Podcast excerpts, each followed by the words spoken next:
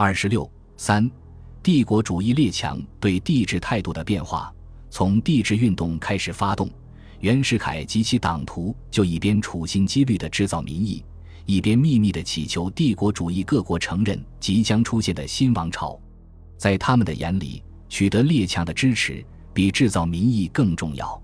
他们之所以以少数人之私心诈称全国之公义，而且一定要逼出民意来才肯改行帝制，除了欺骗和压抑国内人民的一层用心外，更重要的是向帝国主义列强显示自己得民心，统治稳固，以便取得各国对元氏王朝的承认。元党给各省将军的密电中将这个意图讲得十分清楚。此次国民代表大会之设，对外之意是较之对内为重。本局曾经叠电特别声明，又说，自国民代表大会组织法公布以后，各国注视以我国采用文明制度，颇是赞成之意。如果各地方监督均能依法运用，以己事实之穷，使对内多一分斡旋，及对外少一层棘手，目前虽稍有困难，而于国本将来之利益实具。前日大总统交令，谆谆以依法举办为言，其中具有深意。由于欧战的影响，列强对袁世凯推行帝制的态度是不一致的，有的前后变化很大。德皇威廉二世在两年前接见中国驻德公使梁敦彦时，就表示共和不是中国国情，应当建立强有力之君主制。当时袁克定正在德国养病，威廉赐宴便殿，也有类似的劝告，并亲书长汉，密仪相承。袁世凯从小站练兵时就崇拜德国的政治和军事制度，对德皇的劝告当然不会无动于衷。在按新约法改革政府机构时，他就常常对文武要员说：“要以德国为榜样。”帝制发动之初，欧战激烈，德军强横，大有席卷全欧之势。帝制派深受鼓舞。帝制发动后，德、奥两国已暗中表示愿意给予承认，特别是德皇威廉二世，为了争取袁世凯倾向同盟国集团，不仅多次表示支持，还答应财政。器械给予大力援助，原政府的外交活动主要是祈求协约国日本、英国的承认。袁世凯认为，有力挟制中国者绝为日本，但日本已从民四条约中取得了巨大利益，短期内不致再有更多的要求。其实，日本政府的野心极大，并不认为民四条约是一份厚礼，所以其政府一些要人。如首相大威重信、外相石井居次郎一级院等，对袁世凯称帝，忽而表示不干涉，忽而改口说不赞成，忽而又怂恿，始终不肯做出承认的具体许诺。其目的是以承认帝制为诱饵，索取更多的报酬。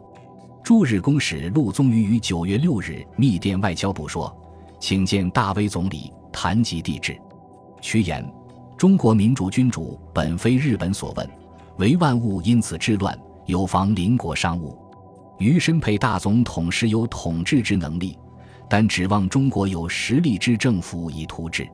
宪政渐渐治安，四部须臾名义多所更换。九月十日，陆游密电说：“一级院密告帝制尚非其时，急欲改制，亦以取法尧舜，世人无家天下之心为佳。”日本人在中国办的《顺天时报》。也极力反对帝制。袁世凯认为，日本政府要人的表示是表面文章，只要给予一定的权益，不难取得承认。他只是曹汝霖和陆宗舆同日本秘密接触，并派日本顾问有贺长雄前往东京，对日本政府要人说明改行帝制的必要性和探听他们的态度。有贺于一九一五年九月下旬返回北京，转达大威的口信。如果中国人觉悟了，他们恢复君主制是很自然的。只要恢复帝制，当然期望元大总统当皇帝。稍后，陆宗舆从东京也送来重要情报。九月二十三日，阴历中秋节晚，大威以赏月为名，邀陆宗舆至其官邸，正式告以可就承认问题举行会谈。次日，陆电告曹汝霖说：“昨晚大威总理晚宴。”与与并作密谈，多方颂扬此老，并告以大总统时欲即成连日。徐申月，并为大总统如果诚意连日，日本国自努力为援助，可除一切故障。如有密谈，可由高田打我。高田是大威的亲信，新出任内阁文部大臣。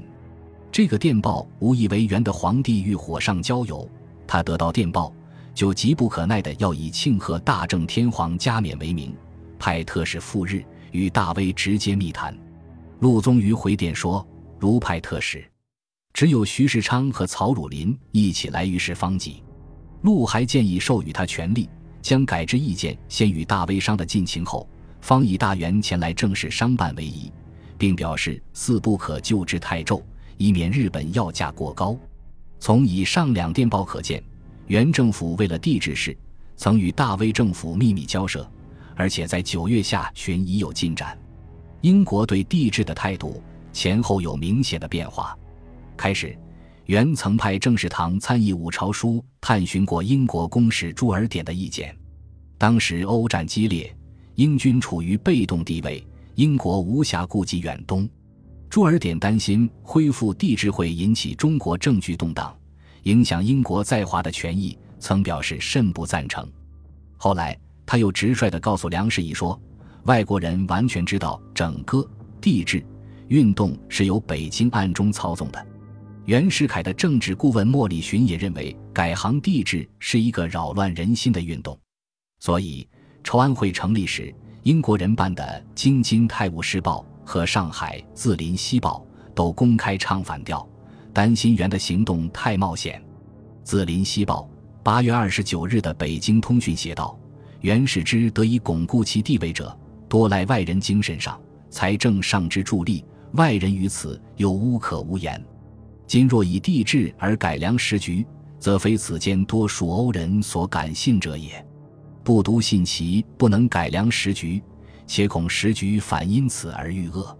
但是，当朱尔典得悉帝制已取得大威的支持时，为与日本竞争，遂改变了态度，急忙对袁表示：“英国亦赞成帝制。”十月二日，袁约见朱尔典，由蔡廷干做翻译，两人在居仁堂促膝密谈。朱尔典问：“君主立宪实行之日，当不远矣？”袁世凯答道：“近二年来，各省将军、巡按使及文武行政各官，或面臣，或殿臣，皆言非君主立宪不能巩固国基、维持大局。近数月以来，各省商会民团已频频来电，主张其事，甚至少年军官、革命伟人提倡以强力解决。而所谓老成之政治家，因莫国乱世，亦以为强行共和非永久之计。”所以，至于今日全国赞成君主立宪，且主急速进行，于费尽心力对付各方，令其不必多事。然个人主意甚坚，倘以立制之，或有别出情形，则又不得不将此问题取决于民意，乃得正当办法。接着他又说：“大微博对我驻日公使言，关于君主立宪事，请总统放心去做，日本甚愿帮助一切。由此观之。”基于表面上日本似不再行愚人政策，朱尔典立即表示，若中国无内乱，则随时可以实行。此系中国内政，他人不能干涉。他又进一步鼓励说：“共和政体，华人未尝研究；君主政体，或烧制之。当辛亥革命之日，华民最兴共和，以此口号推翻满清，是十大总统以为君主立宪近于中国人民理想。”而典与美使加勒恒亦曾主张君主立宪，及前驻京美公使柔克义一屡言之。南北讨论之时，唐绍仪因一时之感动，为察国家万年之计，主持共和，不可谓非失策矣。美国对帝制采取了所谓不干涉态度，认为承认新王朝的诸条件中，包括帝制是否为人民所接受，以及由此产生的维持秩序的能力。美国驻华公使瑞恩施返美述职后，于一九一五年十月一日回到北京。周自齐和许多政府要人都对他说，各省纷纷发生强烈呼吁，要求原赞同帝制。如不顺应这种要求，将会遇到很大麻烦，甚至发生军事暴动。瑞恩师虽不完全相信周自齐等人所说的一切，但看出共和变帝制是势在必行的事情。十月四日，袁世凯又接见他，谈到不久将举行的公民投票。瑞恩师表示，政府要真正发挥代议制机关的作用和鼓励地方自治，以加强自己的力量，赢得国内外的尊敬。